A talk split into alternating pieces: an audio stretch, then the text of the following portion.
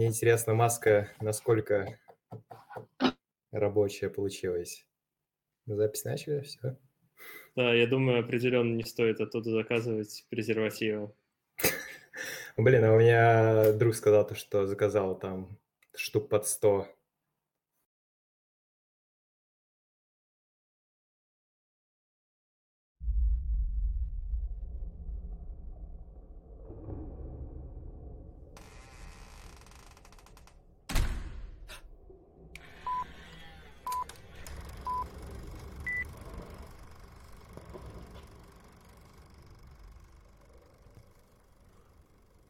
Говори, Что вам нужно? ты знаешь, что мы хотим услышать о тебе. А, хорошо, хорошо.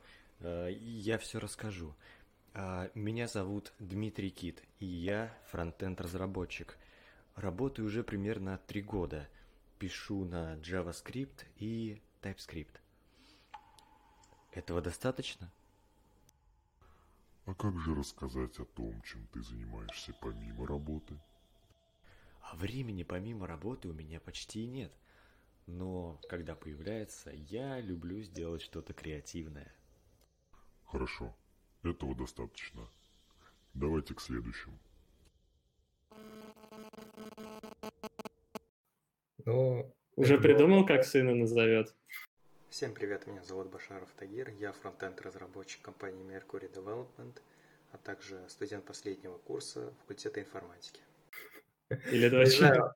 он не говорил, э, точнее это было год назад, вроде никаких новостей нету, так что вроде обошлось. Привет. Меня зовут Никита, я пишу бэкэнды на Kotlin, а в свободное время я катаюсь на велике и играю на укулеле.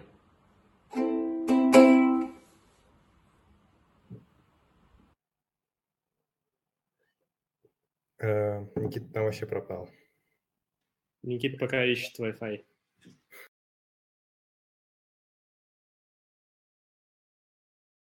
Ладно, Тагир, начинай, давай. Ты сегодня у нас будешь. Я? Стоп, стоп, стоп. а, Мне надо было этот вступительную речь готовить. Экспромт, давай. Так. А как начинается? Надо музыку какую-нибудь интро включать.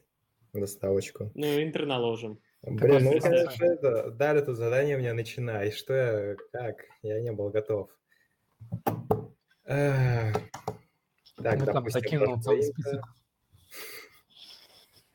У меня сразу вопрос, кто из вас э, киберпес? Это я.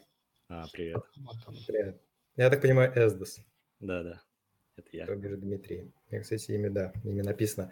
Ладно. э, Всем здрасте, всем привет. Э, Начинаем подкаст, посвященный всему, до чего коснемся. Ну и главным, конечно, посвященным Сидору. Э, Я начал. Все, дальше сами. Мне понравилось. Господи, лучше вырежи. Я слышал, что в Самаре прям какая-то беда с ковидом. Э, Да... Насколько это близко А ты что, догадкам? в Самаре? Нет, я сейчас в Москве опять. В Москве я слышал еще хуже, чем в Самаре. Нет, кстати.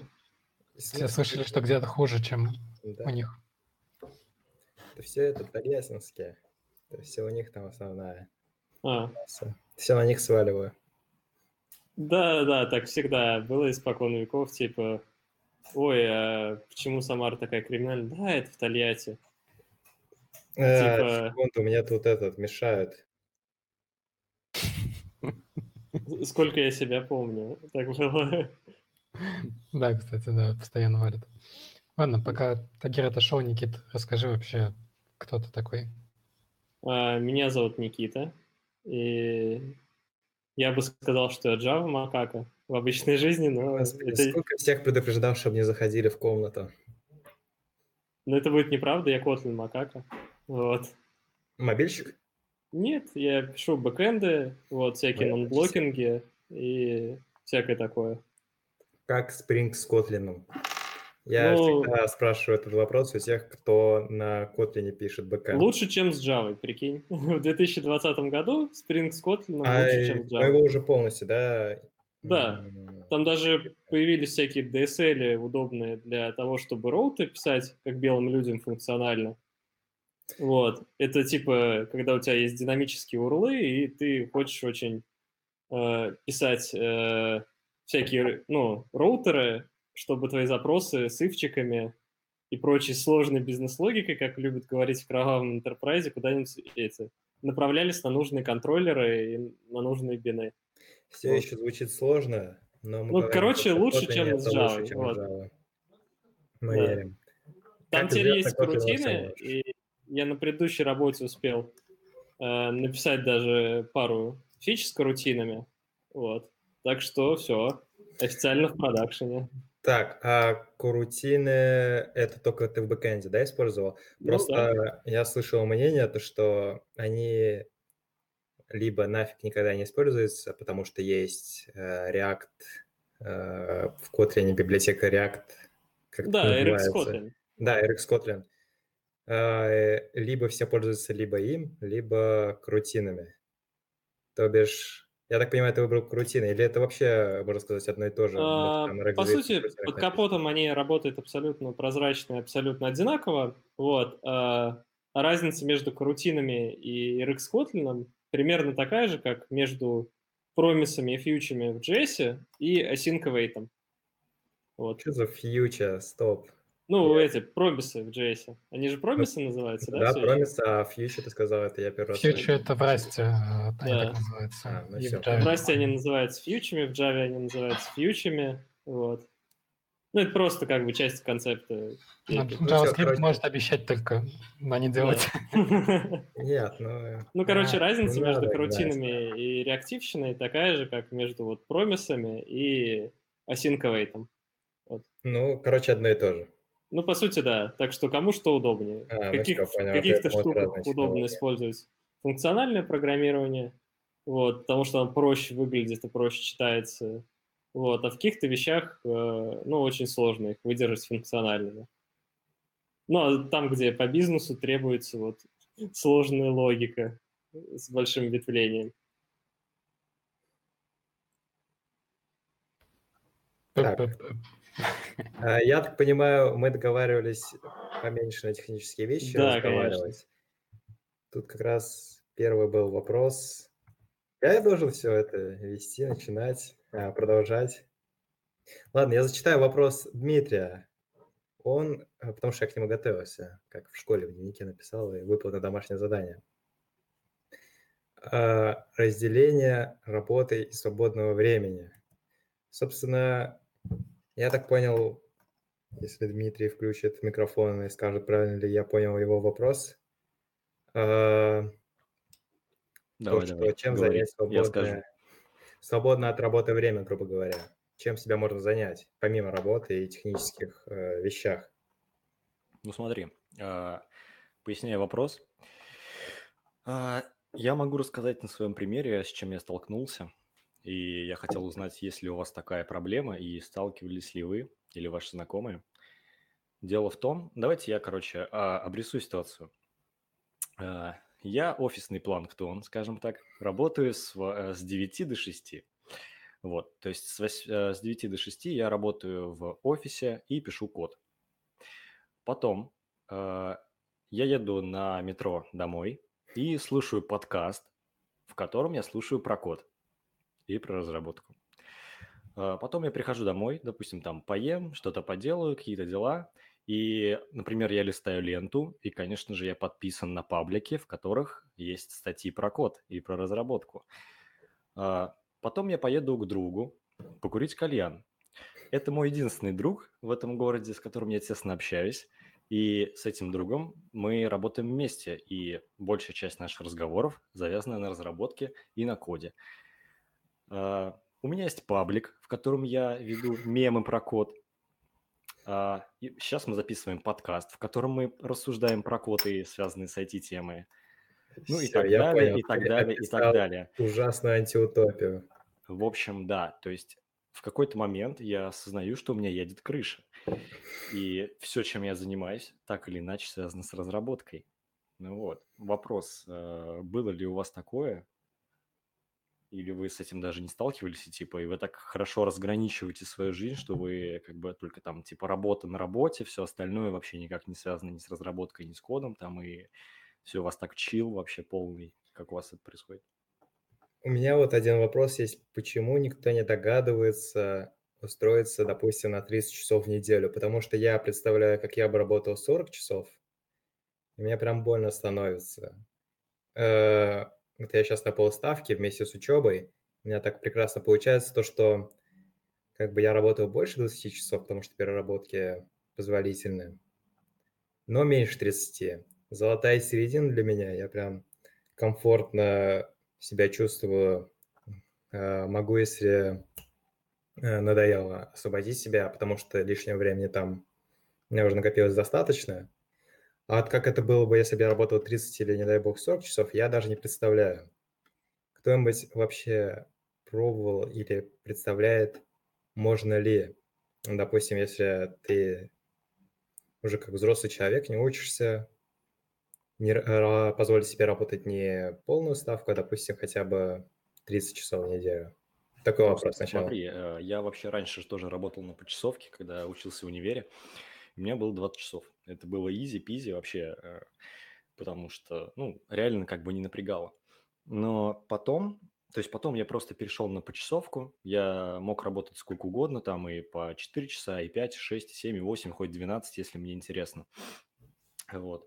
Но в определенный момент, когда зашла тема типа повышения зарплаты и перевод в штат, там и все дела, типа больше ответственность, всякое такое, то мне прям прямым как бы образом сказали, слушай, чувак, если ты переходишь на полный день, а не на почасовку, то все будет окей, все будет круто, мы тебе поднимаем ЗП, и задачи будут круче, интереснее, и ответственности больше, и все такое. А если ты как бы в какой-то день там 4 часа поработал, в какой-то 5, в какой-то не вышел, как это было у меня раньше, то как бы на меня, как сказать, не могут завязаться, я не такой ответственный в их глазах, типа мне не могут дать какие-то крупные ответственные задачи интересные, потому что не могут на меня рассчитывать в полной мере. Вот в этом есть проблема. Господи, какой ужас. Ну, смотри, поставили. это же логично, типа у бизнеса есть э, ну, свои цели зарабатывать деньги, для этого нужно, чтобы ты делал фичи. Вот, и пускай ты умудренный опытом сеньор, вот, тем более, если ты умудренный опытом сеньор, который там один может э, с помощью джедайских техник программирования взять и в, один человек и час запилить проект, вот, то это еще сложнее. Приходит срочный заказчик, вот, э, и срочный проект предлагает много денег, вот, и тебя ищут все проект менеджеры CTO там бегает э, с горящими штанами. Говорит, где Никита, где Никита? А Никита в скейт-парк уехал. Вот, Никита решил отдохнуть сегодня. В итоге у компании нет денег, вот, и гендиректор злится, вот, а бухгалтеры опять путают пупу и лупу. Вот, и, решают нанять кого-нибудь на место, не, на место меня, например. Кого-нибудь, кто будет на месте, когда придут э, клиенты с чемоданами денег. Ну, на самом деле, я не знаю, а, я могу сказать, что, наверное, в большинстве случаев это какая-то плохая традиция мерить работу усталостью, вот такая российская действительность. И когда ты работаешь с хорошим менеджером, то редко он тебе что-то там предъявляет за именно часы. Вот, это обычно работа на результат. Вот. А когда как раз люди сидят и там трекают у других людей время на каких-то вот устройствах, типа следят за экраном, все такое, то это вот те, кто там топит за часы, для операционной какой-то деятельности, типа там сидеть на саппорте и отправлять баги критичные на дежурстве, Вот, для общения с кастомером это еще ок, но обычно все-таки такие вещи заранее можно запланировать, что вот в такие-то дни ты дежуришь, будь там доступен он-колл в течение часа подъехать, например, в офис, ну, вот, или что у вас в такой-то день встреча с заказчиком, ну, будь добр, как бы присутствуй на ней. В остальном, мне кажется, что это отстой. И вот по себе я заметил, что я вот неделю работаю как ИПшник, у меня, получается, нет графика вообще, только вот какие-то созвоны, там, обсуждения, а в целом, ну, никто не может мне предъявить за то, а, когда я и чем занимаюсь. Ну, вот, и это супер раскрепощает, поскольку там, я не знаю, вот про, возвращаясь в work-life balance, да, то есть у меня нету такого теперь, что я привязан к work а, schedule, а я могу распланировать дела как мне удобнее. Могу там, например, в воскресенье просто сидя и понимая, что ну, что-то скучно, я устал, хочу на диване поваляться, вместо Ютуба сделать работу, да, а за это там, типа, в понедельник фигней помаяться, да, как-то для себя. Сделать вот. YouTube вместо работы, да? Да, сделать YouTube вместо работы. Вот. И в целом хорошо работает, поскольку, наверное, для тех, кто там может выставить свою жизнь по расписанию, там просыпаться без будильника, да, и вслепую доходить до завода, вот это окей, но когда ты более такая творческая личность, у тебя есть периоды, когда тебе легко сосредоточиться, легко подписать код, а, и наоборот периоды, когда сложнее с этим, вот, то работа на результат, она, мне кажется, выгоднее. Ну и плюс тебе не требует никогда особо оценки именно такой строго по часам, что я вот буду делать. Ты просто примерно говоришь, что да, вот за этот спринт такой-то объем я готов сделать. Ну, вот, и дальше уже твои заботы, что ты подписался, да, ты делаешь. Ну, а бизнес, если не устраивает, твои оценки именно в плане того, что вот за твою неделю твоей работы, да, и оплату за это, они не считают, что это достойный, как бы, достойный результат, вот, ну, тогда вы как бы обговариваете этот момент. Вот. То есть, мне кажется, это нормально. И вот тогда вопрос Димы о том, что ты постоянно только работаешь и живешь, он немного отпадает. В целом остается лишь одно. То есть, как ты относишься к этой работе. Ты хочешь постоянно развиваться, и тогда ты прилагаешь какие-то дополнительные усилия в этом плане. Ты как бы горишь своей работой, да, испытываешь страсть к профессии. Вот. Либо ты больше такой исполнитель, который просто вот что ему сказали, то и сделал, особо не развивается там после университета или после каких-то курсов, вот, как-то медленно растет по позициям, вот, но больше как бы интересуется какими-то вещами вне работы, что тоже нормально, но как бы, естественно, и денег, и славы принесет поменьше.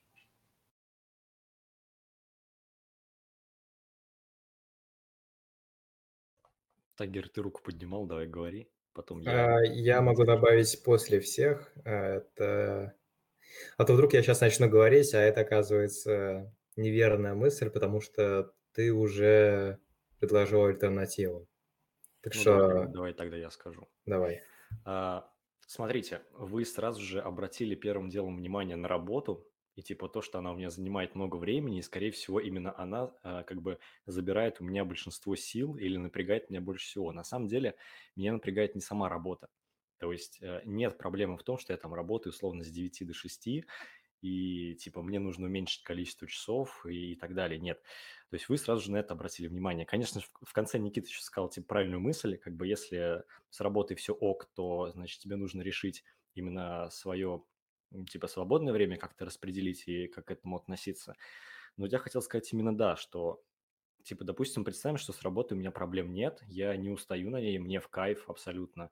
Я занимаюсь интересными задачами, меня все устраивает, все здорово.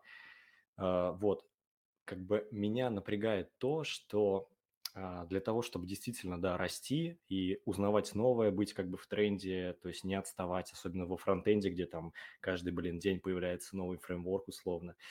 А, вот, чтобы как бы не отставать и быть всегда на какой-то волне, тебе приходится помимо работы еще очень много времени этому уделять. А, то есть и в разговорах, и в прочитывании чего-либо, и в прослушивании и так далее. Тут скорее даже такой вопрос, как бы я понимаю, что если ты хочешь реально быть впереди планеты всей и быстро развиваться и быть как бы, ну, в общем, понимать, что происходит в данный момент, то ты как бы обязан тратить на это свое время свободное и ну, быть внутри этого, да, окружать себя этим. Но, э, как бы, как сказать, со временем становится тяжело, что ли, что ты, ты понимаешь, что вся твоя жизнь, она заключается в разработке, в коде, и хотя ты быстро продвигаешься по профессиональной своей деятельности, но в других аспектах э, жизни ты отстаешь. Вот. То есть хотелось бы как-то еще с этой стороны обсудить. А вопрос, вопрос, действительно ли ты отстаешь? Ну, то есть не конкретно ты вообще, в принципе, человек, который увлекается ну, программированием, человек, для которого программирование и работа, в принципе, это страсть, вот, и он смотрит на других людей, у которых есть какие-то там другие более сильные интересы, чем их работа, мне кажется, он даже в плюсе в каком-то роде, потому что когда у тебя работа – это твое любимое развлечение, за которое ты получаешь деньги, то это же замечательно. Ты никогда так-то не работаешь в таком случае. Ну, есть ну, тогда еще одна проблема. А, вот одна из реальных проблем, которую я заметил, что когда ты максимально погружаешься вот в эту тему, в разработку и все, что с ней связано, то не знаю, как у вас, у меня есть такое, что потом при общении с другими людьми, которые не из этой сферы вообще никогда, то есть, ну, какие-то другие совершенно сферы, а, люди, которые в этом не разбираются, то мне очень тяжело с ними говорить, принципе, общаться, как-то взаимодействовать, потому что все мои интересы направлены на узко, типа, специализированную такую тему, и мне интересно по большей части обсуждать что-то одно, вот из этой сферы. Они в этом ничего не понимают, не хотят разбираться, им, типа, неинтересно, и как бы тяжело становится общаться с другими людьми просто. Вот. Не было ли у вас такого? Еще давайте с этой стороны обсудим. Мне постоянно... Ой, простенький, давай ты начинай. Да, сори, я просто руку держу еще на первую часть, хотел ответить, но уже забыл. А, так что отвечу на вторую. А, смотри, на самом деле, да, и в целом, вот, мне кажется, универ, он как раз вот это время, когда ты окружен а, вот такой а, толпой людей, которые горят в одну и ту же сторону с тобой, и круг общения на это время, вот он а, обрастает именно вот такими связями, да, то есть это первые коллеги, еще что-то, вот. На это время часто, я такой старперческий, короче, буду в прошлом нотации говорить, да, в это время ты часто там а, перестаешь общаться с какими-то другими друзьями, например, школьными, еще с кем-то у вас расходятся пути, это вот э, то, что ты инвестируешь в себя, да, многие говорят там про построение своего будущего, вот как раз это тот период, когда ты накапливаешь очень за короткий промежуток времени очень большой объем знаний в этой области для того, чтобы так скажем, запрыгнуть в поезд, и дальше он тебя уже вез сам. И мне кажется, тут как раз идет вот набор такого количественного материала, да, о том, что ты э, читаешь очень много, слушаешь очень много, пробуешь очень много, да, на практике. И в целом ты пока только составляешь себе какую-то картину. Но достигнув определенного уровня, тебе не потребуется так много вкладывать сюда. И на самом деле и интересы станут поменьше, более специализированные, вот, все станет проще, там изучение новых языков программирования, парадигм, оно станет уже такое, типа, ночью сел, прочитал там guide, все, ты уже знаешь технологии. А при этом начнутся как раз э, другие желания, да, там, гармоничного более роста в каких-то других направлениях, там, э, и вот как у меня, например, было, да, будут возвращаться старые друзья, с которыми вы долго не общались, или еще что-то, потому что какие-то темы вот э, другие начнут вас волновать, но при этом вы уже прокачавшись, да, уже найдя хорошую работу, став хорошим специалистом, будете еще ну, при деньгах, и вас не будут тяготить те проблемы, которые были бы, если бы а, в этот момент, а, так скажем, не занимались бы вот такой самоинвестицией. А, по сути, вы бы тогда не развились бы в каком-то одном узком направлении так хорошо, чтобы стать именно специалистом и профессионалом этого дела. Вот. А без этого в современном мире, да, как бы высокой конкуренции международной причем, вот, никуда далеко не пойти, вот, вы бы ну, вряд ли нашли работу, в капитализме без работы особо делать нечего, вот, и все такое. Поэтому я считаю, что да, это такой момент, который есть, и это нормально, вот, и мне кажется, он со временем пройдет. Главное, а, во-первых, не засиживаться, во-вторых, а, уметь отличать, когда ты реально говоришь о чем-то полезном и узнаешь что-то полезное, или когда на кухне там уже 40-летние, 50-летние обсуждаете, что вот вам заказчик там что-то сказал, и вот вы его нафиг послали, короче, какие вы молодцы. Вот когда люди говорят про работу но ничего нового там не открывают, да, просто была боль, это, мне кажется, уже контрпродуктивно в этом плане.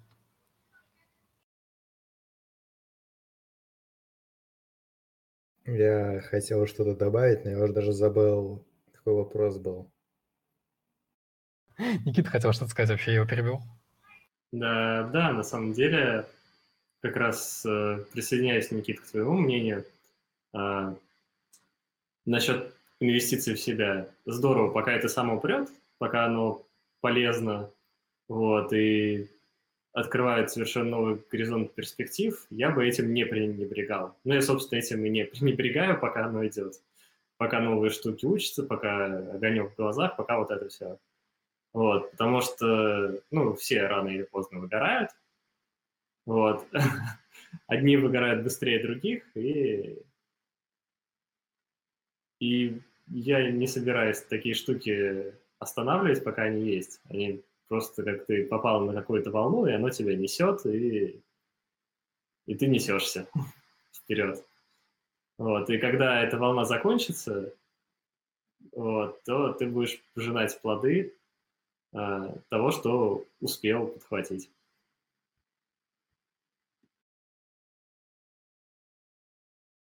Ну, в общем, э, вы меня немного успокоили, теперь я не так сильно переживаю по поводу того, что вся моя жизнь – это разработка. Когда ну, наберу критическую массу знаний, наверное, станет попроще. Ну, у меня, например, жена разработчик тоже. Так что Никита, у вас есть о чем поговорить. Э, я посмею возразить э, всем вашим идеям. Э, но вот, например, я, как уже выполнивший плюс-минус свои цели, это типа поступить в универ на программиста, вкатиться в IT и прочее, прочее, а, и накопивший достаточно капитала как подушки, чтобы, принципе, позволить себе сидеть а, на полставки отдыхать, а, начал, наверное, в меньшую сторону самостоятельно изучать какие-то IT-направления. Во-первых, потому что мне на, в универе и на работе этого хватает. А еще, ну, я не полностью, естественно, это забросил все. Все равно постоянно приходится что-то новое изучать. Я э, какое-то выделенное свободное время больше начал посвящать э, совершенно, совершенно другим вещам. Например, э, почему-то все забывают о такой прекрасной вещи, а, такой прекрасной вещи, которая выдается программистам. Никит, не пиши ничего в чат, прошу. а, у многих программистов есть такая прекрасная вещь, как DMS, и это позволяет занять огромное количество времени и соскучиться в том числе по разработке, потому что по DMS можно начать просто так ходить по врачам каким-нибудь платным, при этом для тебя это будет бесплатно. Э, и это... Да, блин, как этот чат закрыть? Короче, два Никиты мешают Тагиру сформулировать его мечты о том, что он по ДМС уходит на массаже к Иглу Кауни. Что там еще бы есть? И а, исследует свой внутренний мир. Нет, это я про то, что как минимум есть вариант тупо не вкладываться только в хардскиллы, а вкладываться еще в другие вещи по типу здоровья или помимо этого какие-то софт-скиллы, потому что э, вот как бы по ДМС я походил, надоело, соскучился даже по разработке, если вот попробуй, э, Дим, если тебе опять станет грустно, просто походи по врачам, потом просто соскучишься по компьютеру. Это прям стопроцентная гарантия. Ой, ты сейчас такую просто, и такой ящик Пандоры откроешь. Ну да, там по всему соскучишься. Анализ, анализ почти никогда не бывает в норме, особенно в платных клиниках. А, нет, у меня все нормально, как ни странно было. Ну ладно, суть не в этом. А я это к тому, то, что не обязательно, чтобы занять себя чем-нибудь, а, общаться только на разработку, на темы всякие про IT или слушать подкасты. А, как пример, можно по ДМС. Как другой пример, как я, например, сделал, это записаться в качалку. Не особо пока видно, но и новых знакомых можно спокойно завести. Я не буду показывать свою бицуху. Я... Тут нужна вставка с гачимучи. Так вот, э, ты найдешь себе... Э, ты найдешь себе товарищей, с которыми сможешь общаться не только про IT, но и про качалку, про то, какой протеин лучше использовать. Это какое-никакое разнообразие. Между прочим, большинство из них – это медики. И они много интересного могут рассказать. Так что, ну, как по мне, это такая хорошая разбавочка на какие-то типичные разговоры, опять же, про работу, про заказчиков и все остальное. Ну, на самом деле, э, кучу всего другого можно придумать. Ну, смотри, Но это просто... прям такое самое простое. Да, Никита, сори. А, у меня, кстати, история вообще абсолютно обратная, не очень типичная. Я когда в универ пошел, я, ну, очень любил программирование, вот, но универ на какое-то время из меня вышиб эта любовь. У него было для этого много ресурсов, вот, и много замечательных людей.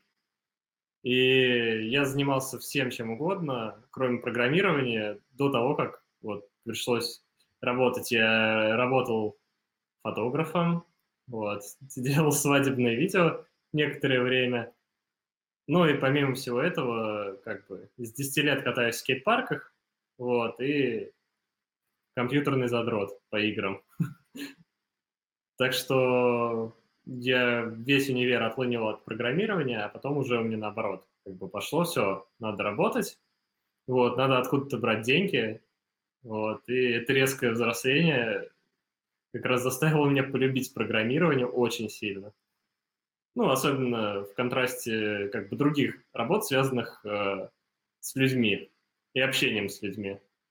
Вот, программировать намного предсказуемее, чем общаться с людьми. Ну, на самом деле, да, я согласен с Никитой, и мне кажется, что тоже, если бы не финансовый вопрос, я бы, может быть, все еще пытался в геймдев или еще что-нибудь такие, знаете, ну, не совсем реалистичные вещи, потому что, опять же, мир сложнее, чем кажется, тем более там подростку. Вот, мы наполнены какими-то иллюзиями о том, что сейчас вот начнем что-то делать, начнет супер быстро получаться, еще все это будет кому-то нужно, что он будет готов деньги заплатить. Вот. А по сути, как это, цитатка брокеров, рынок решает. Вот. И в целом, то есть тут надо накладывать твои увлечения, да, на то, что ну, востребовано, и тогда ты более-менее в какую-то гармонию входишь. И, в принципе, я согласен с тем, что Тагир говорил про work-life balance, о том, что не нужно забивать на здоровье или какие-то другие аспекты. Вот будет хорошо, если ваш организм вам сам подскажет, что ты что-то офигел целый день сидеть как бы в кресле. Вот, на тебе там парочку маленьких болячек, иди вылечи их и больше так не делай. Ну, вот, бывает и похожая ситуация. Но в целом, да, то есть я больше говорил про Димин кейс, это когда у тебя интересы все завязаны на программировании, да, основные, но не нужно забывать и про какие-то бытовые аспекты, которые ну, вот просто всегда должны представлены быть. Там, хочешь, не хочешь, на, чистишь зубки, какой, каким-то спортом занимаешься, еще что-то делаешь. Ну, вот. Но увлекаешься, например, читаешь больше всего именно про IT-программирование. Ну.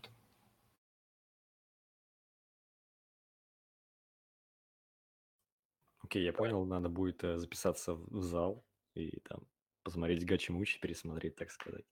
Кстати, по поводу превьюшки, да, надо, наверное, наш будет лица туда вставить.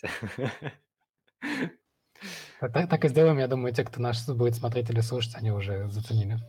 Ну да. Кликбайт. Ладно, Тагир, давай следующую тему, а то мы как-то в а, грусть ушли. Ладно, ладно, значит, я продолжаю. Э, ну, я, собственно, не против. Э, я не могу найти список, который я накидал. Я ничего резать не буду, если что, так что у нас будет просто длинный выпуск с кучей пауз. Можно запомнить. Э, там удалили их, что ли, или что? Куда это делать? Там огромный список был. Ладно, Давай, тогда... Давайте собеседование обсудим, ребята. Вот, да. Никита, Горячая тема. Я... Тема с собесами. Давай, Никита, собственно, расскажи, откуда у тебя это боль и вообще опыт. Вот. боль у меня, наверное, такая же была, как и у всех бывает, то, что, да, раз в год у молодого программиста всегда случается время, когда... Палка стреляет. Он, да, когда палка стреляет, и когда нужно походить, пособеседоваться, посмотреть, э, так сказать, других, себя показать. Вот. И, как правило, это случается тем, что ты слишком быстро растешь, быстрее, чем э, твоей компании требуется в данный момент.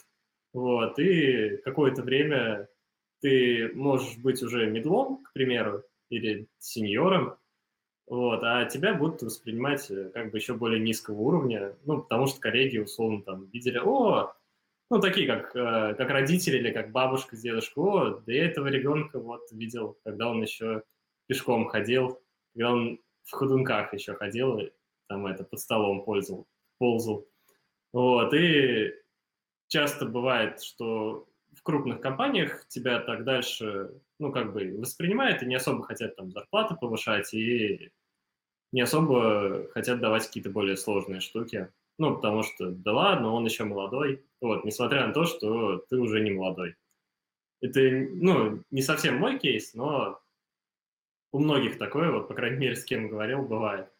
Вот, и плюс, э, мне кажется, очень хороший момент когда люди меняют работу, что никто на месте не засиживается, снижается бас-фактор, вот, и, ну, не бывает такого, что один человек делал проект в течение 10 лет, вот, этот человек ушел или умер, или решил сменить сферу деятельности, и теперь, как бы, этот проект больше никто не может поддерживать. Так что я сходил примерно на 30 собеседований, в этот раз и решил немножко сменить работу и нашел новое. А, я думаю, что давай начнем с того, что у тебя за новая работа, если не секрет.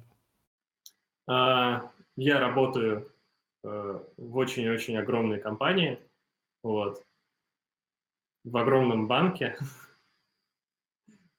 Вот, и я думаю, что на самом деле это не так важно, потому что все огромные банки примерно плюс-минус похожи. Вот, и все огромные компании. А еще тебе, походу, нельзя говорить. Да можно, на самом деле. Вот, но у меня есть какие-то некоторые пунктики, которые я не очень помню. Вот, так что я просто скажу, ну, большой банк. Б-банк. Окей, а, собственно, Давай такой тебе вопрос задам. Сколько процентов собеседований начинались с вопроса про solid keys или что-нибудь такое? На самом деле, примерно все собеседования э, включали в себя ну, фазу всех вот этих вот, э, ну, как бы экспресс-тест. Показать, что э, там, я не знаю, HR или ты, когда подавался на должность случайно не перепутал Java с JavaScript, вот, и тебя по адресу вообще направили, так что, ну, примерно все собеседования, ну, я бы сказал, процентов 90 содержали этот вопрос, и вот в первых фазах, наверное, все. И при этом большинство англоязычных компаний с англоязычными интервью, у них обязательно была эта фаза. Да, да. Чё по... Я не знаю, просто я, я тоже такая интервью-куртизанка, которая бегает по ним, поэтому я даже не знаю, что спросить. Вот, может, ребята помогут типа, поспрашивать, что им интересно. Я просто не знаю даже, что, что, что другим людям-то интересно про интервью. Э, ну, вот сказал э, Никита то, что спустя год каждому хочется э, покинуть свою компанию, там, палки стрельнуть, все остальное. Как выяснилось сегодня, э, у меня был созвон в связи с тем, то, что я уже в компании целый год. Я вообще даже как бы не задумывался о других собеседованиях, других компаниях. Э, собственно, главный вопрос, э, что, собственно, мешает в больших компаниях расти самостоятельно? Потому что как бы меня сейчас вопрос это тоже волнует, потому что я начал во время вот этого созвона уточнять какие есть ступени роста, как можно вырасти. Я так понимаю, никто не догадывался из тех, кто ходит по собеседованию, как Никита сказал, собеседная куртизанка или как. Прекрасная фраза, я его запомнил. Напиши ее в чат. Эм, что мешает своей компании вырасти?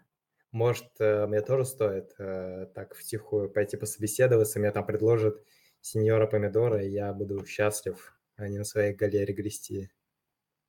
А, на самом деле ничего никому не мешает. Вот, и все может упираться в две вещи. Первое – это если никто в компании примерно не знает, что тебе нужно сделать для того, чтобы все объективно увидели, что ты вырос. Вот, и мне, например, ну, несколько раз я слышал фразу типа, ну, тебе для того, чтобы ну, повыситься в должности, надо сделать что-нибудь эдакое. Вот, я такой, например, что? Ну, вот что-нибудь особенное. Вот, у нас типа просто так не это. Взорвать кофемашину.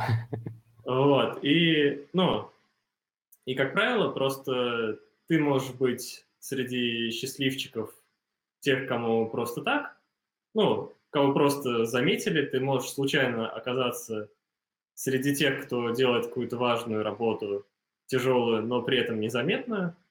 Вот, и я попадал в обе категории, вот, и видел людей, которые тоже попадали в обе категории, вот, из этих вещей. И, ну, в каких-то компаниях, ну, мне тоже как бы просто повышали. Типа, о, Никита, ты классный, вот, так хорошо работаешь, а давай-ка мы тебе повысим денежку. Я такой, о, классно, я даже об этом не думал. Вот, и как бы другой Никита, тоже классный, мой коллега, допустим. Вот, э, как бы он делал так же классную перформанс, как и я, вот, но каким-то образом мимо радаров попал, и ему не предложили. Вот, и это, ну, по моим наблюдениям и субъективным ощущениям, это бывает особенно, когда, допустим, компании на проект, ну, нужен пул медлов, вот, и там сколько-то небольшое количество сеньоров. Если вот э, из пула медлов слишком много медлов вырастет в сеньоров, то это будет не очень рентабельно для компании, вот, и они не смогут всем там, зарплату повысить, вот, из бюджетов еще, или не захотят. Ну, все очень по-разному. Но как бы расти внутри компании обычно никто не мешает. Вот, еще такая ситуация, что в очень больших компаниях может случиться такой момент, что HR банально будет сложно доказать, что ты там как-то очень сильно вырос. А вот когда ты с оффером придешь, HR будет как бы просто. Потому что вот другие вот компании оценили его настолько-то. Вот. Я же говорила вам, Сергей Семенович, что он действительно классный. Сергей Семенович языком подсокает такой, да, да, ну давайте ему контрофер тогда предложим. Дим, что у тебя там за вопрос все это время томится? А, да, я хотел ответить Тагиру на его вопрос. А, у меня есть пример, типа, как бы хочу объяснить, почему в одной и той же компании, если ты сидишь продолжительное время, а, очень тяжело как бы расти именно не то, что в плане знаний, а в плане там зарплат, каких-то позиций, задач и всего такого. Смотрите, есть был такой эксперимент с макаками и обливанием их из холодного душа. Я не знаю, знаете вы или нет.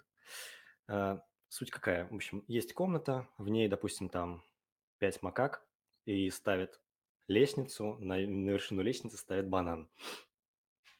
И, конечно же, мартышки хотят достать этот банан.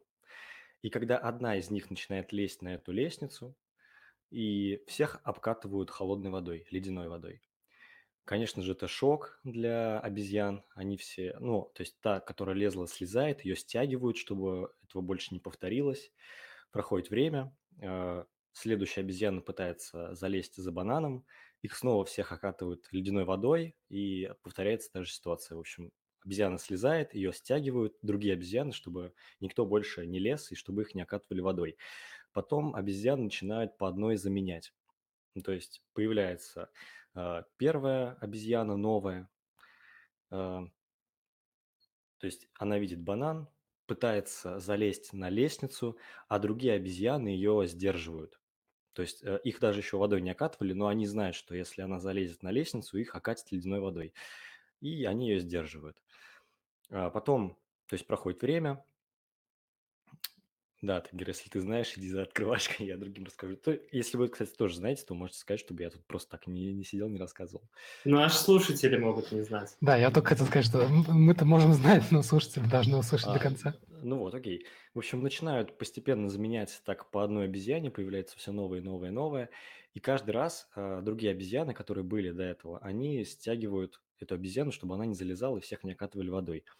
А В итоге дошло до того, что заменили абсолютно всех обезьян в, этом, в этой комнате, в вольере, и то есть там не осталось обезьян, которые э, испытывали, то есть их не окатывали ледяной водой при попытке залезть за бананом, но при этом они также э, новую обезьяну, которую туда помещали, они также ее сдерживали, чтобы она не залезала за этим бананом. Они, то есть, не видели последствий, но они также ее сдерживали. Я к чему все это рассказываю? А, на работе, когда ты приходишь, например, каким-то там стажером или джуном, а, у тебя есть определенный набор знаний, определенный уровень, да, и ты со временем, допустим, ты его, его повышаешь. Ты можешь делать больше и больше и больше, но в тот момент, когда ты пришел в компанию, вокруг тебя были определенные люди, то есть вот эти обезьяны, да, и они запомнили твой, никому не в обиду, это просто метафора. А, Они запомнили твой уровень, и потом, когда люди меняются, другие вокруг тебя, а, хоть твой уровень типа и... Да, Джейс Макаки.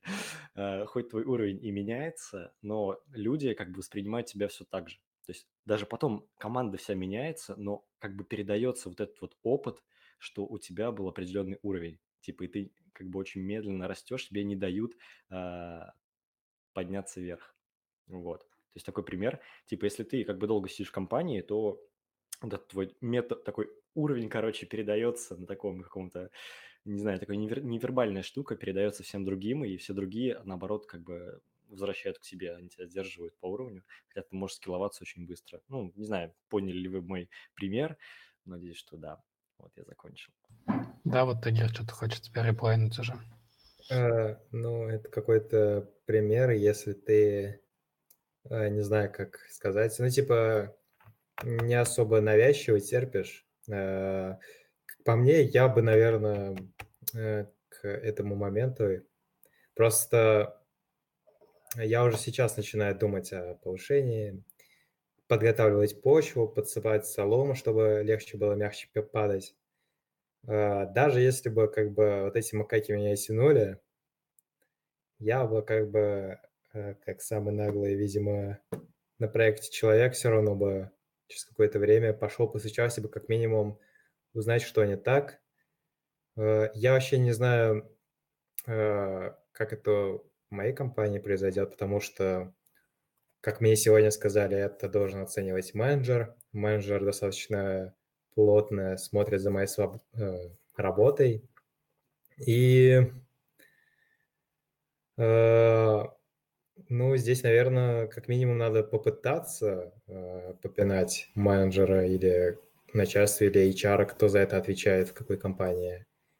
И только, наверное, после этого пытаться э, сбежать в другую. Ну или, да, как вариант, э, пойти шантажировать, сказать то, что э, вот помните проект, который я писал, не оставлял комментарии, которые там комиты непонятные делал. Я вот сейчас собираюсь уйти, вы либо меня повышаете, либо я ухожу. Ну вот, как вариант.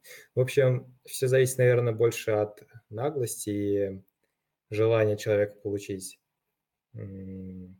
новое повышение. Но я бы вообще э, попытался бы даже, получается, что я буду пытаться это делать, потому что это у меня в планах, э, получать дополнительные плюшки, бонусы. И если не прокатит, то, э, наверное, действительно можно будет по собеседованиям походить. А, да, спасибо, Дим. Ну вот, собственно, у меня к Никите такой вопрос а, вот в эту тему, что, Никита, ты, собственно, за деньгами-то ходил другим, а то мы все обсуждаем, типа, ребята такие, Нет. типа, я буду ходить, да, за деньгами, я такой думаю, блин, я вот именно в другую компанию ходил бы не за деньгами, а как раз-таки уже за чем-то другим.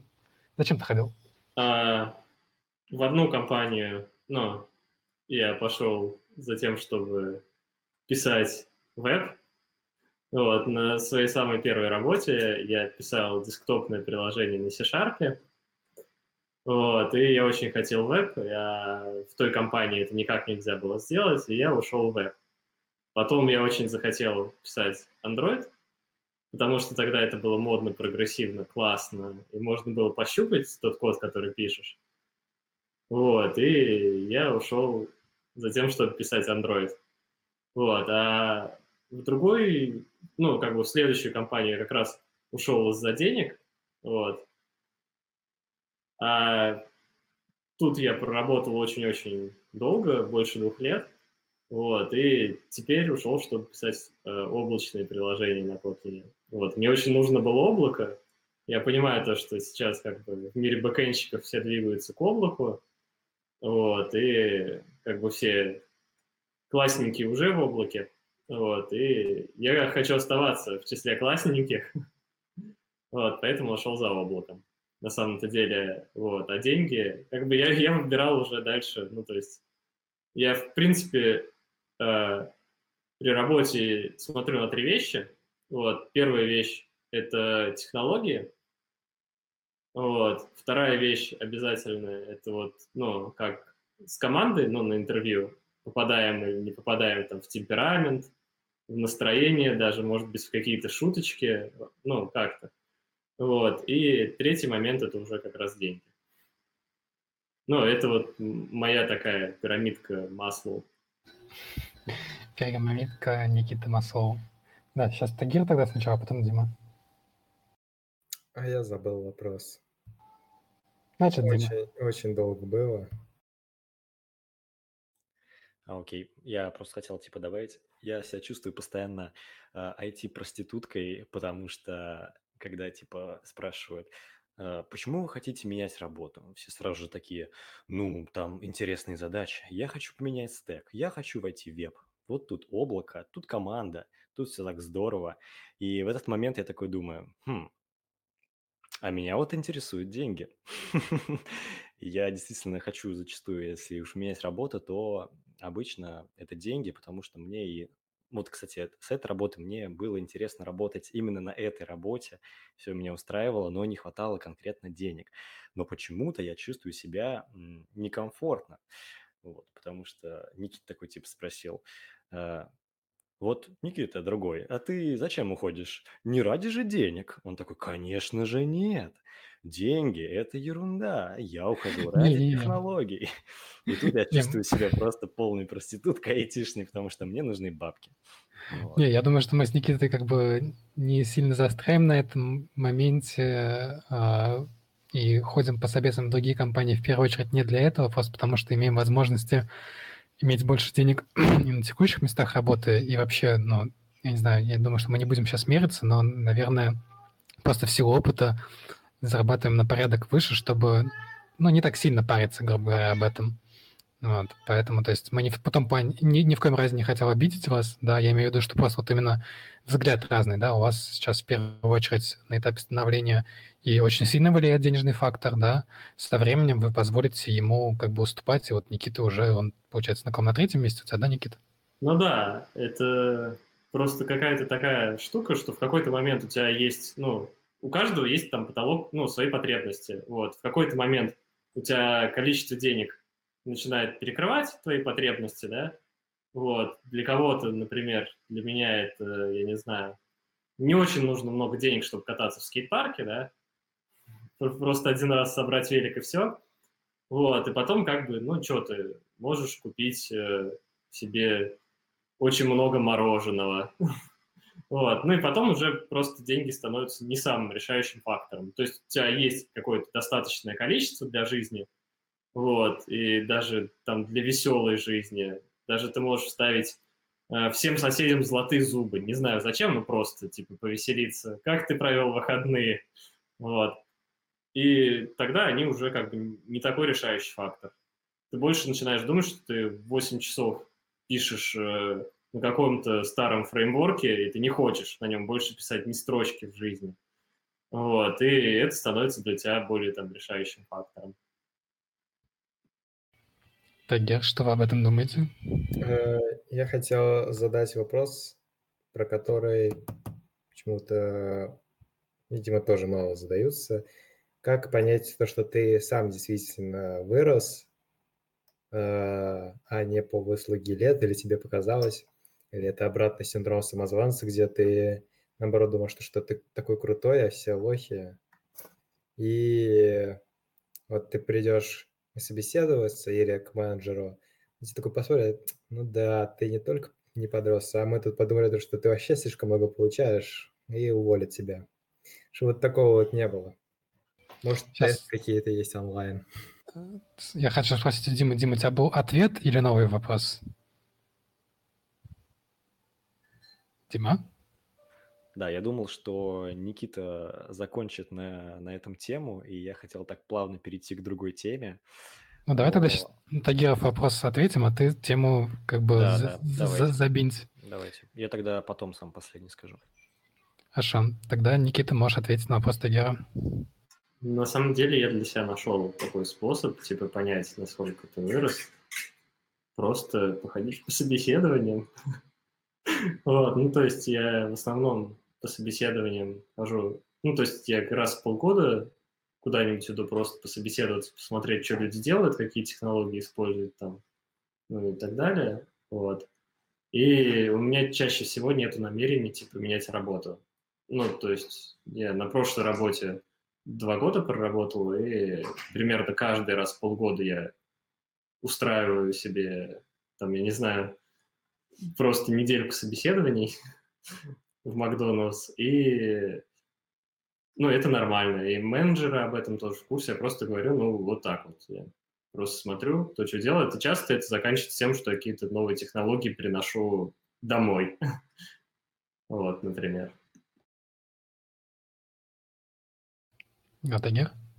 Э, Добавочный вопрос. В чем лучше оценивать свою компетентность? В знаниях технологий или каких-то знаниях фундаментальных вещей, качестве кода, потому как ты разбираешься в чужом или расширяешь свой и так далее?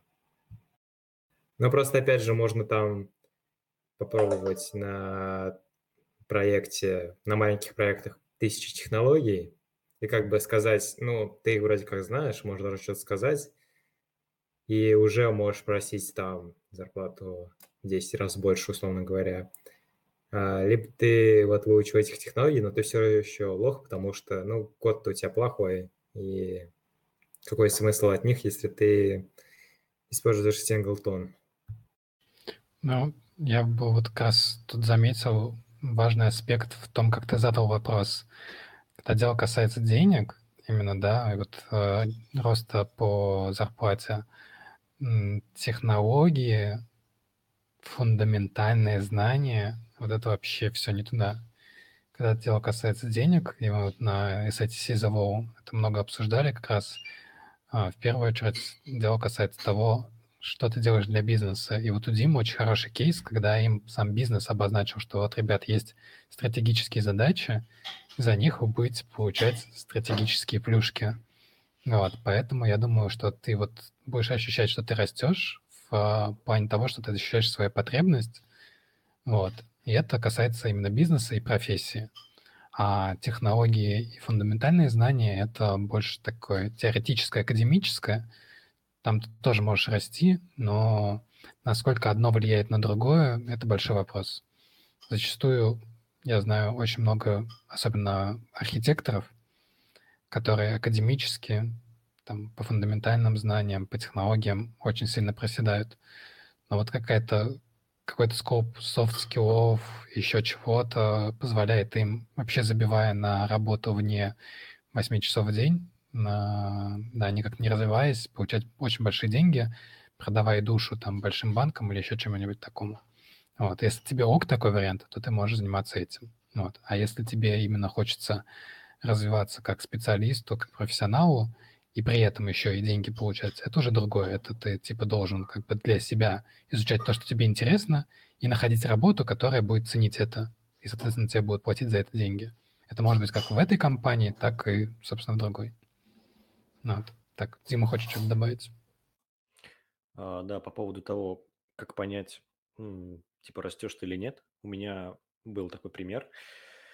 И есть этот пример, что как раз когда нам а, ставят эти стратегические задачи, обычно, то есть у нас они распределяются как бы по уровням сотрудников. То есть не будет такого, что ты какой-то только-только пришел, ты стажер, и тебе поставят там что-то невыполнимое, да, там грызть какой-то гранит нереальный, что ты зубы переломаешь. Нет, точно обычно ставят задачи, у нас, по крайней мере, как бы э, на какой-то определенный уровень выше, чем ты есть сейчас. То есть, как бы, чтобы это было что-то достижимое, но при этом тебе нужно поднапрячься.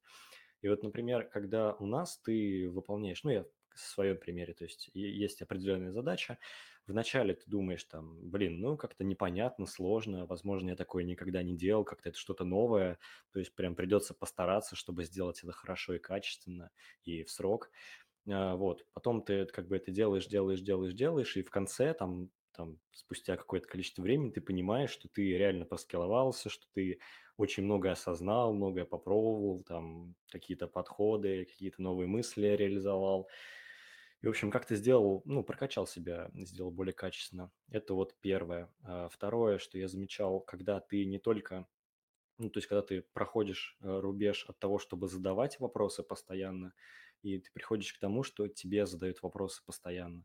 То есть есть какие-то проблемы, к тебе, допустим, приходят и говорят, слушай, там, вот помоги, вот это вот, мы не знаем, как сделать, а вот тут, а вот то. И ты как бы понимаешь, что, ну, раз к тебе обращаются, значит, у тебя уровень все повышается и повышается. А, вот это второе, например. А, третье, что ты э, расширяешь просто свои какие-то, как это сказать,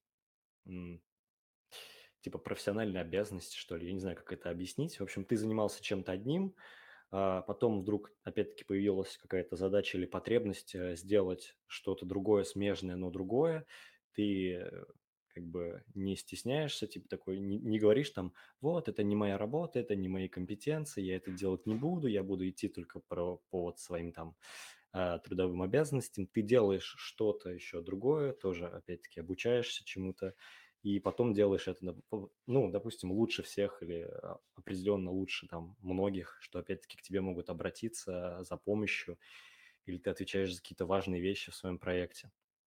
Вот. Ну, у меня как-то так понимается. Спасибо. Никит?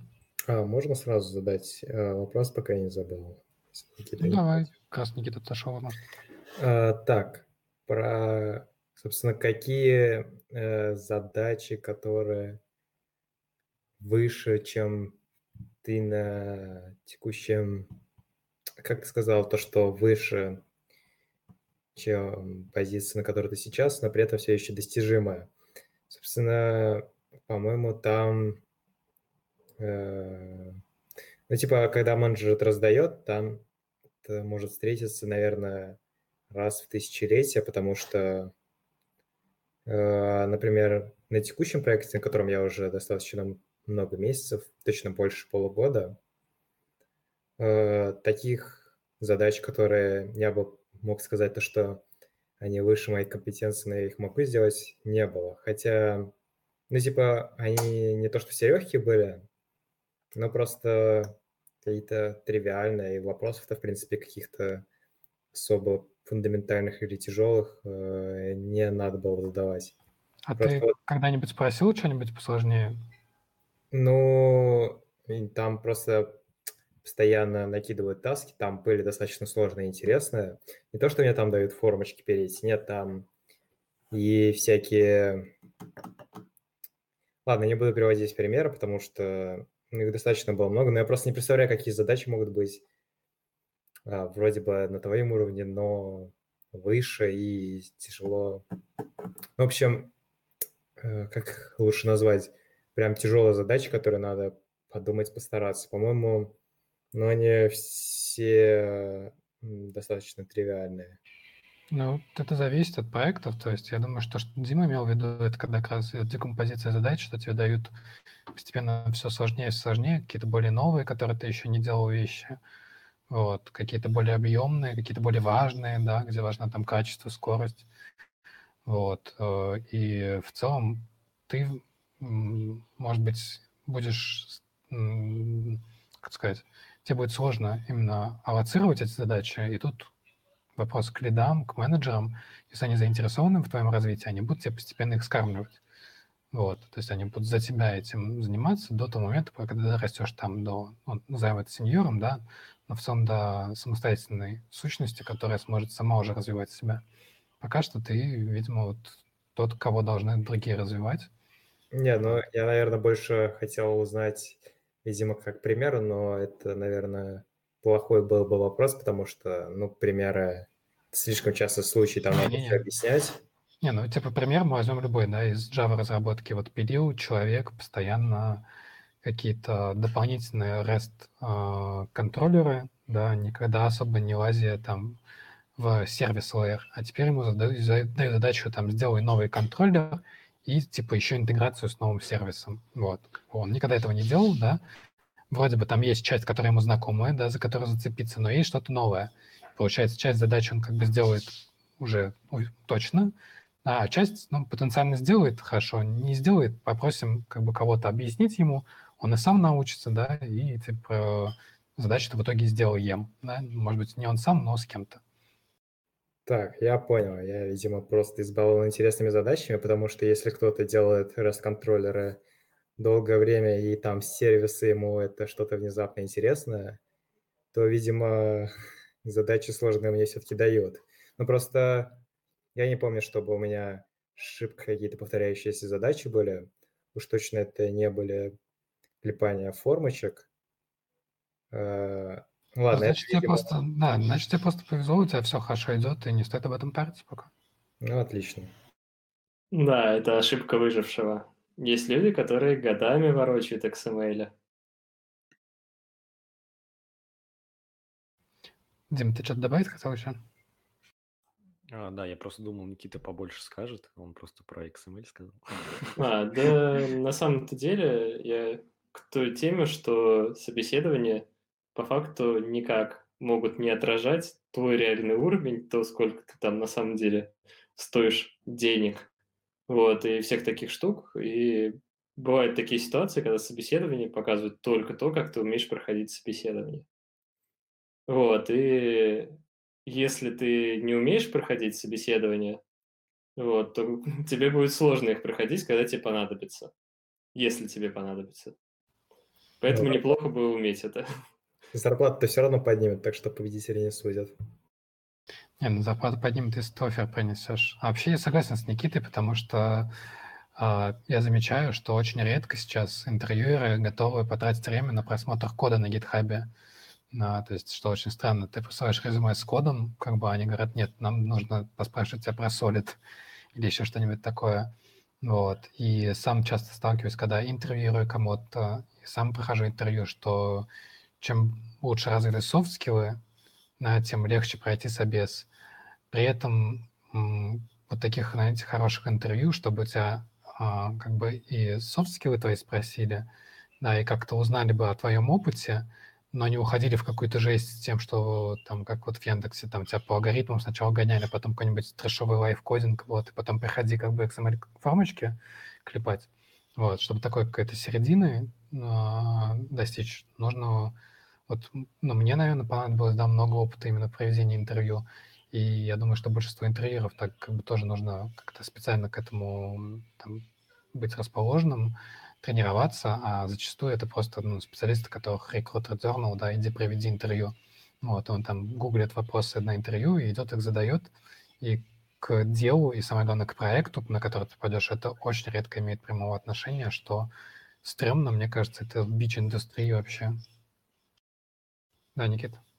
Никита, а какие ты, собственно, ну, считаешь самые такие важные вопросы, ну, на интервью с твоей точки зрения, вот со всем твоим опытом, со стороны интервьюера, вот, которые там покажут, подойдет вам кандидат или не подойдет? Я думаю, что как раз, когда ты просишь, например, человека... Да, вообще зависит очень сильно от уровня кандидата, но в целом, если брать общие рекомендации, то ты спрашиваешь у человека про задачи, которые он решал, и узнаешь, как он решал. То есть ты пытаешься вот его опыт, который был все эти года, а, просмотреть за час. А, то есть с какими он а, сталкивался с проблемами, какую часть этих проблем как бы он решал самостоятельно и как он это делал, или она. Вот, поскольку зачастую в резюме напишет там, например, работал с Kubernetes, а, и тут первый вопрос, который нужно задать, да, это не в лоб там лезть куда-то, а спросить, а кто настраивал Kubernetes, типа DevOps или вы, а, там, Ops инженер или вы? Вот, человек ответит, например, Ops инженера, ты уже дальше идешь. Хорошо, не против, если я вас там теоретически спрашиваю по Kubernetes и спрашиваю что-нибудь легкое, там, типа, чем нода от пода отличается, вот. Смотришь, человек так замялся, спрашиваешь уже там больше, типа, а что вы, собственно, с Kubernetes-то делали? И человек в итоге, ну, честно говорит там, ну, вот просто был у нас в продакшене Kubernetes, я особо ничего не делал, но он был. Вот, все, ты уже как бы вычеркнул Kubernetes из его, или там ее скиллов. И вот так вот смотришь по primary скиллам, да, то есть что человек реально делал, и алайнишь это на то, что вам нужно. То есть когда у тебя есть собес вообще в компанию, а не на конкретный проект. Да, вот EPAM я, например, проводил очень часто интервью для H1B программы американской, и там, то есть ты просто собеседуешь человека вот в компанию, да, там не знаешь ни проектной специфики, ничего, просто какой-то вот срез такой, то ты берешь резюме и прям по резюме идешь и спрашиваешь вот то, что указано в резюме, и тот опыт. И узнаешь просто про те навыки, которые ты во-первых, сам можешь проверить по резюме, да, ну, а ты человек там указал. Вот и все. Поэтому каких-то вот универсальных истин тут нету. Ты у человека спрашиваешь его профессиональный опыт. И на основе этого понимаешь, там, типа, зрелый это на ротовой профессионал, который, может быть, не те задачи даже, которые вам нужны, но может сам решить и решал уже. Или человек, который там кучу базвордов написал, который у вас есть в вакансии в описании, да, на самом деле в большинстве своем там, типа, он как-то очень сбоку стоял от всех этих технологий, да, от всего этого.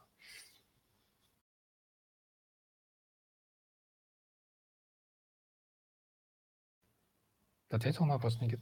Да, я тут заметил, на самом деле, очень интересную штуку. Я несколько раз проводил ну, интервью, и я такой был больше по софт-скиллам парень. Вот, и я люблю задавать три вопроса на собеседованиях.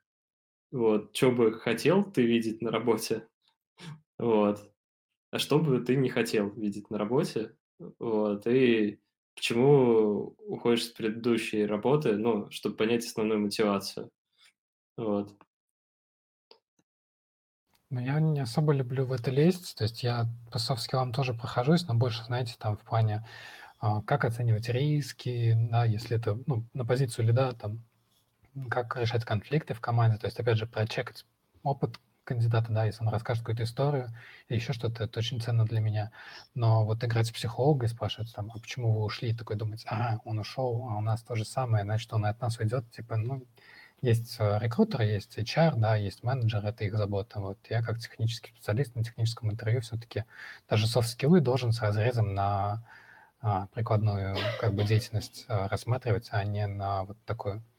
Вот. Поэтому, ну, то есть я, я на самом деле немного против этого. Очень хорошо, когда технический специалист может какие-то red флаги себе пометить и сказать, что вот человек, мне кажется, вот тут, тут от нас быстренько убежит, потому что не в целом там не подходит. И после этого там рекрутер или HR могут провести беседу и выяснить, правда так или нет. Но когда человек приходит и говорит, что нет, мы не должны его нанимать, вот, а в итоге это просто потому, что ему там что-то показалось. Вот это может быть опасно, на мой взгляд. Поэтому вот я бы был очень осторожен. Я не знаю, как, бы, как Никита там именно все это вплетает и там, ну, на какой из граней лезвия он ходит, но это по-любому на грани, на мой взгляд. Потому что это вот уже что-то ближе к а, оценке персонала, к психологии, то как бы, профессионалами, в чем мы явно не являемся. Но я тут скорее про другую штуку. К примеру, я несколько собеседований, ну, то есть я последний раз искал облако, вот, и рассматривал проект с облаком. Вот, у меня несколько собеседований прошло вот в ту степь, когда, ну, там говорят, да, да, у нас облако, вот, а когда уже после оффера, ну, то есть, когда мне выдвигают офер, я задаю такие прямые вопросы, самые важные для меня еще раз, чтобы прояснить, и оказывается, типа, ой, ну, у нас облака нету, но через полтора года будет. А, ты имеешь в виду, что когда ты да, какие те, я спрашиваю про технические, ну, то есть какие те технические штуки, с которыми ты бы не хотел никогда работать, и то есть если у нас есть эти штуки, я говорю, типа, у нас есть вот эта вот штука на проекте вот тут и тут. Типа, это окей для тебя, если она у нас Ну, то есть есть, и она никуда из продакшена не денется там в ближайший год. Это, да, это хо- хорошие моменты, потому что Ну, действительно есть технологии, которым это очень важно. Ну, я как техногик э, такие штуки как раз спрашиваю. Да, в целом согласен. Ну, типа, одно дело, когда ты, ну, то есть услышал это прямо, вот, и, а другое дело, ну, то есть я так согласился на несколько работ, где меня, ну, то есть на одну работу, как раз предыдущую мою, она оказалась очень-очень классной, вот, и, ну, то есть мне до сих пор одна из самых классных работ, где я работал, но, типа, там мне сразу сказали, типа, вот у нас есть такие-то штуки, вот, подумай, реши, готов ли ты с ними жить, вот, и я такой, в принципе, подумал, ну да. Вот. А другой был бы совсем эффект, если бы мне потом в конце сказали, ой, мы тут тебе не сказали, ну то есть я прихожу на проект, вот, обещали одно, а смотришь такое, к такому меня не готовили. Я вот, Никита, как раз ну, хотел подвести тогда к вопросу про выгорание. Вот. Мы с тобой недавно общались на подобные темы, вот, в таком достаточно общем смысле. Вот э, как тебе вообще с профессиональной точки зрения близко, не близко профессиональное выгорание? Да, на самом деле, мне кажется, скорее близко. Вот, я постоянно выгораю. Как Феникс? Да, примерно так. Примерно так. Так, а вы, молодежь, что? Выгорели уже или У еще нет? меня вопрос есть. а В чем заключается выгорание? Как оно для тебя выглядит? Ну, в целом, мне кажется, это такая деструктивная хроническая усталость.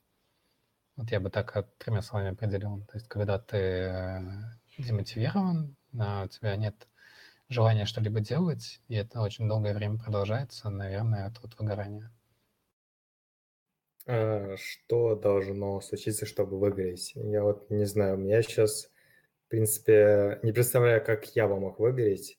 Проект интересный, компания крутая, задача тоже прикольная, но не слишком тяжелая, выше моего уровня. Я не знаю, как это сказать. Я до сих пор не могу представить, какие такие задачи мне могут предложить. Ну ладно, но тем не менее, типа, что вообще должно такого случиться, чтобы выиграть? Это я только могу представить, если я выйду на полный рабочий день и буду работать и работать и работать. Ну, типа, как этого еще избежать, наверное? Не- не знаю, то есть у меня это в основном периоды не когда тяжелые какие-то в плане работы, а когда я вижу какую-то неэффективность процессов, там, выбора технологий, еще чего-то. Вот на последнем месяце у меня был, вот, наверное, самый жесткий бернаут за жизнь. А, Я там со всеми переругался вот просто на- напрямую, то есть то, чего, наверное, никогда не стоит делать. Вот, но тем не менее, то есть это меня эмоционально вот очень выбешивало. Я там за 10 минут на митинге мог вскипеть. Вот, и чуть ли там не в лицо говорить, какие все идиоты, да. А, потому что действительно выбесила, то есть некомпетентность коллег, полное э, как бы безразличие со стороны менеджмента на эту ситуацию. Вот, и то, что от этого очень сильно страдал проект. Вот, то есть там был проект, который мы с моим коллегой пилили вдвоем сначала, с нуля второй версию уже существующего решения, но как бы мы ориентировались там на white paper от SEO, и как бы все было круто, open source, Rust, так все очень клево, а потом начали приходить другие коллеги и начали ставить палки в колеса настолько, что вот я выиграл, э, уже просто сложился полномочия лида, хотя вот основная проблема была с тем, что как раз менеджеры не давали лидовать, как бы не давали authority. Ну, вот. Потом как-то загрустил, вот. Меня на время отвели на другой проект, который был еще тем как бы отстоем. Ну, вот. Я, короче, так захандрил, даже, короче, ну, не только в связи с этим, но и в частности с этим пошел к психологу, вот, и только вот, типа, психолог, плюс смена работы, плюс какая-то, там, типа, усилие над собой а, вывели меня оттуда, да. А так это прям очень жесткий бурнаут был, такой, что вот ни- никому не пожелаешь. Вот, поэтому я бы вот такой вот описал. Не знаю, вот Никита расскажет, не расскажет про себя?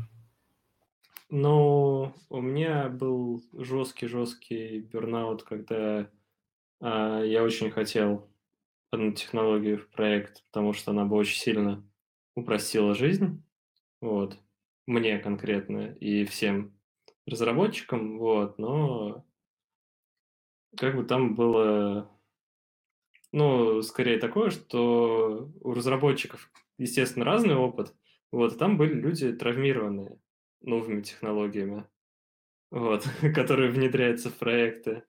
И они как бы были консерваторы, вот. И они были очень против нового, потому что как бы от нового одни неприятности стоит ждать. Вот, и как мне сказали на одном, в принципе, из собеседований, как бы Kotlin это, конечно, здорово, вот, но это не язык э, с 20-летним опытом в продакшене. Вот, э, на что я ответил, как бы у Фортрана больше 50 лет опыта в продакшене, однако вы на нем не пишете сейчас приложение. Вот, и тогда я затратил прям, ну, очень-очень, я не знаю, много всего, вот, просто все свои ресурсы, и в конечном счете, типа, мне удалось то, что я хотел, вот, но я был уже вообще, ну, то есть абсолютно истощен к этому моменту, вот, и очень долго от этого оправлялся. А, то есть ты предлагал переписать проект на Kotlin? Нет, не переписать. Я как бы прагматичный. Вот, я предлагал перестать писать новые, ну, штуки.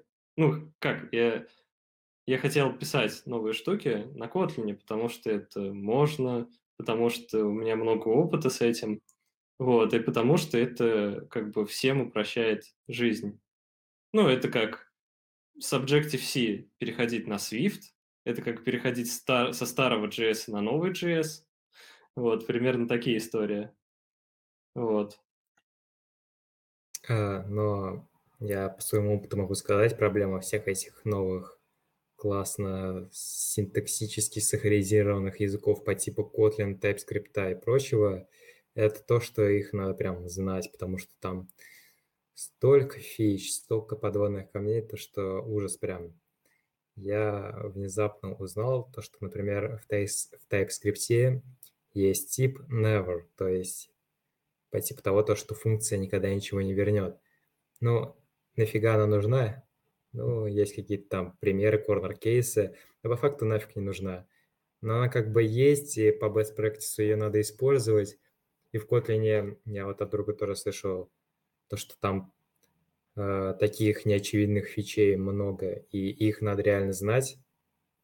Э, иногда, наверное, э, все-таки что-то более консервативное можно взять, потому что, например, я бы на какой-то новый проект, э, не знаю, э, я, например, на свой pet проект взял TypeScript, толком его, не то что не знаю, а не знаю всех его фич, и много раз об этом пожалел, так что в продакшн, наверное, если вся команда не умеет на новом языке каком-нибудь таком новом. Тут вопрос, хочет ли команда учиться?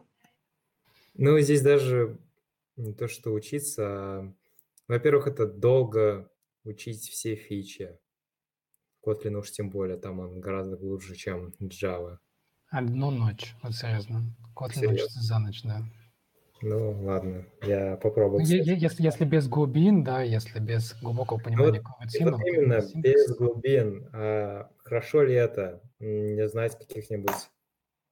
Ну, чтобы, чтобы есть э, еду, не нужно быть шеф-поваром чтобы водить BMW, не нужно разбирать BMW. Конечно, можно, вот, и будет круто, если ты разберешь BMW и как бы будешь в любой момент знать, что сломалось, но ты можешь отвезти ее в автосервис. Вот, а как бы есть просто так. Ты не поспоришь, ну ладно. А, да, я врываюсь по поводу того, что типа смена там технологий, языков и так далее. Есть у меня интересный кейс. В общем, работаю в проекте, который уже 11 лет на плаву, и много-много-много лет э, его писали на PHP. А, плюс это был форумный движок PHP-BB, ужасные слова для каждого из, из нашей команды. Да, это был очень старый проект. А, вот, это была боль, боль просто во всем. Я не буду перечислять, что конкретно. Там все было, прям держалось на соплях, все очень плохо, никакого... Ну, в общем, ладно, просто скажу, это была боль.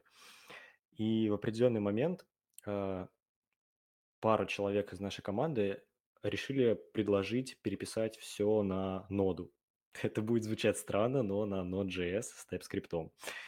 Э, вот, типа посыл был такой, что у нас работает очень мало человек, и мало людей приходят, но почти все знают JavaScript и как бы TypeScript. Ну, все что такое смежное. И типа была затея в том, что и как бы ну, на бэк будет легко переучиться там на ноду с PHP, потому что люди как бы, ну, и хотели, и были замотивированы, и опыт у них какой-то был. Плюс э, фронты знакомые с нодой, потому что используют веб-пак и сборщики, там всякие препроцессоры, постпроцессоры, они работают на ноде. Ну, и просто был у кого-то опыт там написания каких-то хотя бы простейших серверов, чтобы ты мог хоть как-то там, если что, помочь, подменить, как-то там, ну, в общем, короче, скооперативиться, так сказать. Вот. И, конечно же, все были, ну, то есть, э, как бы, как сказать, у нас команда разделилась на две части. Одна была за ноду, вторая была за PHP, потому что та часть команды, они уже много-много лет писали на PHP и как бы не хотели э, переучиваться, там, изучать что-то новое, переходить куда-то. Они говорили, типа, все окей, PHP там, вау, супер, мы на нем будем дальше писать, все круто. Вот. Э, в итоге получилось так, что как бы начали, вот та команда, которая топила за ноду, она начала параллельно втихую, подпольно пилить копию проекта на ноде, а, просто как эти лазутчики там. То есть они никому э, не показывали ничего, не делились там с тем лидом, который был за PHP. Они просто втихую э, писали, да-да-да, JS Ninja писали на ноде, просто переносили постепенно функционал и делали это как бы, ну, хорошо, чтобы потом в определенный момент прийти и сказать, типа, вот мы сделали это вот так, это типа работает круто, вот, вот поэтому, поэтому, типа, посмотрите, как офигенно, все, типа, круто, качественно, там, не валится с ошибками, окружение легко, легко настроить и так далее. Ну, в общем, все супер. Типа, и в итоге, короче, так получилось, что, да, постепенно наш проект, а, во-первых, сначала мы разделились на две части, это была команда PHP, потом команда Node, ноды, и мы, типа, пилили параллельно какие-то вещи, какие-то там, ну, разделили, а потом постепенно нода убила PHP. вот, то есть старый проект еще остается на PHP, но его никто не трогает как кусок говна, а все, все новое делается на ноде, типа, и как бы всем в кайф, все довольны. Вот, как-то так. Ну, я вот теперь я с Никитой хотел прям вкинуть свежий пример, то есть вот на новой работе, на которой я там, на новом контакте, точнее, назовем так, неделю с небольшим работаю, э, там как-то адекватнее к этому относятся. Я думаю, что таким образом, во-первых, они и сотрудников сохраняют, и действительно они отсеивают э, просто неадекватные желания там новых технологий, да, которые неприменимы от тех, которые хорошо зайдут.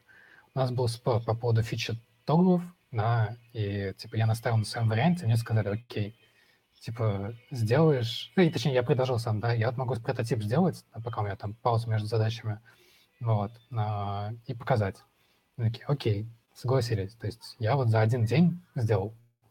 Дальше у меня там был холивар по поводу БДД еще, вот, и то же самое, уже как бы они инициировали, это другая часть команды, такие, типа, такие, если ты говоришь, что так все хорошо, просто и так далее, то типа, может, тогда сделаешь прототип, вот, и тоже покажешь. так, да, без проблем сделаю, то есть тоже там один-два дня. Вот, и в целом, как бы, любые такие инкрементальные маленькие ченджи на один-два дня работы одного человека, мне кажется, должны поощряться а, руководителями проектов. И до такого, чтобы люди там втихую что-то делали, не, не нужно доводить, потому что, мне кажется, это вот такой, знаете, единичный случай, когда людям настолько не пофиг, что они вместо того, чтобы уйти в другую компанию или просто забить, втихую там тратить много времени на то, чтобы что-то сделать. Вот. А грубо говоря, дать возможность людям попробовать своими руками сделать и, может быть, своими руками как раз наткнуться на какие-то проблемы и сказать, ой, ну я был неправ, типа вот тут такие-такие проблемы, с ними мы не сможем так сделать. И не ругать их за это, и не говорить, а я же говорил, да, сказать, да, окей, ну, значит, типа мы это запишем, да, о том, что негативный опыт такой, подождем либо когда ну, разрешатся эти проблемы, да, либо, типа, выберем другую технологию, но в целом поймем, что есть желание что-то изменить. Вот, всегда поддерживать это желание, то есть это вот, мне кажется, задача как лида, так и менеджеров, вот, не отнекиваться от таких моментов, потому что если отнекиваться, то люди либо уйдут, либо что-то еще сделают, да, либо выгорят, вот, но мне кажется, в очень редких кейсах они вот так вот пойдут против системы и что-то сделают сами по себе. Тагир, ваше слово. Э, да я хотел добавить то, что, возможно, это опять же ошибка выжившего, то, что Дима говорил, то, что переписали с пыха на ноду, все это заработало, а может, надо было просто фреймворк поменять, и не обязательно э, новый язык, который команда не особо хорошо и знает. Но здесь ты сказал то, что это какой-то э, это частный случай отчаяния и героизма команды, которая не забила на проект, а допилила его. Так что ну, добавить нечего. Никита тогда? Но это как это, пистолет и доброе слово решают немножечко больше, чем просто доброе слово. Вот, если у вас есть классная технология, и вы уверены, что она супер зайдет на проекте, вот, а другие люди отнекиваются, сделайте pull request, покажите proof концепта. И это может действительно все поменять. Потому что, как бы, слова ничто, вот, показывай мне код. Да, я думаю, что на этой ноте мы можем потихоньку закругляться. Вот. Наверное, не все, что хотели обсудить, обсудили. Я думаю, что такой ламповый формат, ну, вот мне лично очень понравился, когда вместо того, чтобы просто созваниваться, мы созвонились для подкаста. Вот, что очень прикольно, два в одном совместили. Вот. А, если у вас есть желание, я думаю, можем еще раз попозже как-нибудь созвониться. Но сейчас хотелось бы от вас услышать какие-то теплые слова нашим слушателям и зрителям. Кто хочет начать? Тогда Дима начинает. Буду пистолетом и добрым словом. А, окей. Я хочу пожелать, пож, пожелать нашим э, слушателям того, чтобы у них никогда не возникало такой проблемы, э, что им приходится переписывать весь проект подпольно, как лазутчики, на совершенно другие, да, поживлять, на другие технологии. А, вот, чтобы у вас все было круто, чтобы вы не выгорали никогда, чтобы у вас не было чтобы вас не терзали вопросы о том, а, вообще, занимаюсь ли я чем-то другим, кроме разработки, чтобы разработка вам была просто в кайф. А, да, придется вырезать, извиняюсь. Э, вот, короче, всего вам крутого, чуваки, слушайте подкаст, мы еще как-нибудь поговорим обязательно. Надеюсь, Никит меня пригласит. Если нет, я ворвусь. Вот. Всем спасибо, что слушали. Пока. Тагир? Э, так, ну, делайте зарядку по утрам, э, развивайтесь в разные направления, не только э, с четкого какой-то разработку, но и в soft skill, и в здоровье, спорт, все остальное. Я так понял, теперь можно не бояться изучать и пробовать новые языки, потому что тут сейчас привели неплохой пример с BMW и э, едой, и можно не бояться э, не полностью использовать весь функционал какого-нибудь, какой-нибудь технологии или языка. Собственно, э, получается, надо пожелать слушателям экспериментировать и Оставлю, наверное, пожелания остальным людям, чтобы не все у них забирать. Передаю вам слово. Да, вообще живите в удовольствии. Если вы прокрастинируете, листаете Reddit, то делайте это с удовольствием. Действительно, надо вкладывать удовольствие в каждую минуту прокрастинации, иначе она будет бессмысленна. Все, люблю вас, вы кисоньки. Спасибо. Ну и тоже завершу что действительно получайте удовольствие, любите ближних своих. Всем пиз, ставьте лайки, подписывайтесь на наш канал. Ну, и пишите комментарии.